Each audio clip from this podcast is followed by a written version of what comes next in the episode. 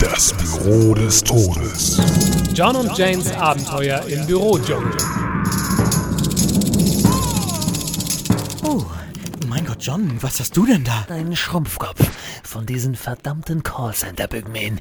Er lag heute Morgen auf meinem Schreibtisch. Nein, John, sie wollen dich fertig machen, psychisch quälen, bis du nicht mehr kannst. Nein, nein, Jane. Doch, John, verschließe nicht die Augen davor. Sie wollen Furcht und Paranoia in dein Leben bringen.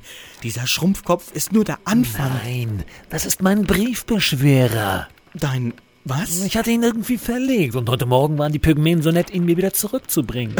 Oh, na dann habe ich da wohl etwas überreagiert. Nein, Jane, sei nicht zu hart zu dir.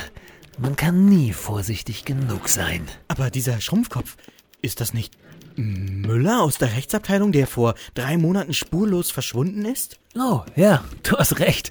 Dann werde ich den wohl mal der Witwe schicken. John, du bist ein Schatz. Was? Ein Teufelskerl. Du bist ein Teufelskerl, John.